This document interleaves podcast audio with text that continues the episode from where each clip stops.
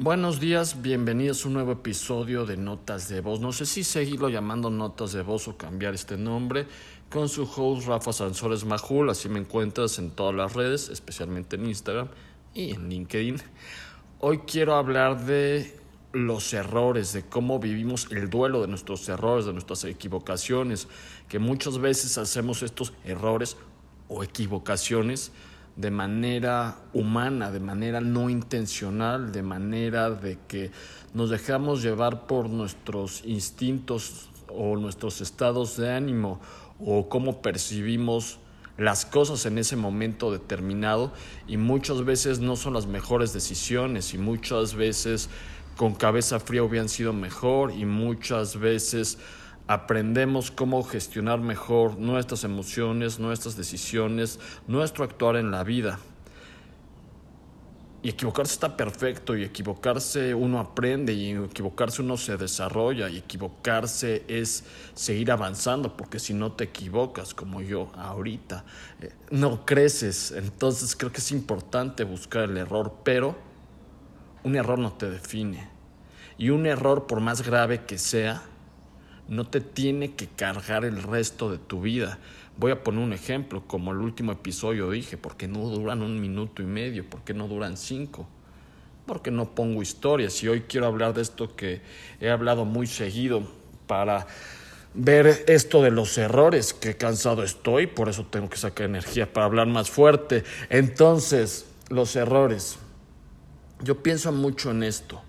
Final de Francia-Italia en el Mundial 2016, más bien 2006, me volví a equivocar. Tiempos extra.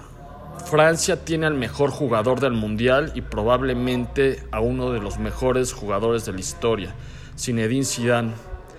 Lleva rato provocándolo Marco Materazzi, jugador que literal se le conocía por eso, por garra, por esfuerzo, pero también tenía una habilidad, si lo quieres llamar de esa manera, de provocar al rival. Entonces provoca Marco a Zinedine a tal grado que Zinedine pierde el control, pierde la estabilidad, pierde el control emocional y le da un cabezazo. Cabezazo que le cuesta la tarjeta roja. Cabezazo que, que ya no le permite a su equipo ser ofensivo, buscar ese gol del gane cabezazo que lleva igual al final, al final se define en tiempos en penaltis y gana Italia. Y nadie es este Dr. Brown para predecir el futuro, que él no lo predice, más bien tiene una máquina del tiempo que le permite ver el futuro. Ni somos Martin Fly para subirnos ese DeLorean, pero probablemente Francia hubiera tenido posibilidades más reales de ganar si Zinedine no hubiera perdido los estribos. Fue un error que prácticamente le costó la Copa del Mundo a su país, le restó muchas posibilidades.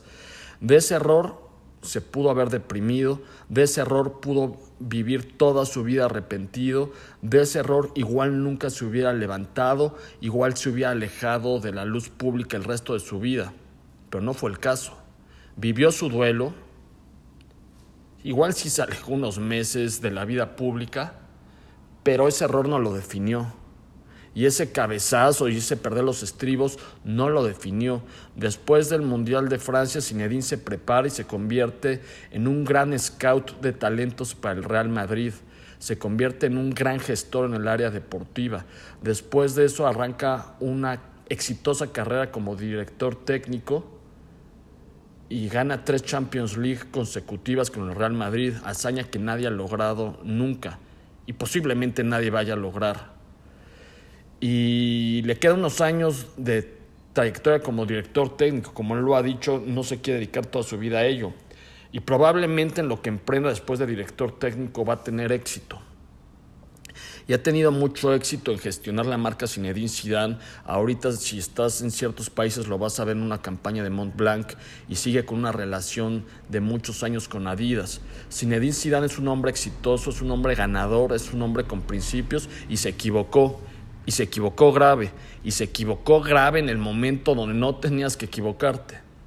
Pero tampoco pasa nada. Vive tu duelo. Equivócate y sigue adelante porque ningún error tan grave como parezca te define.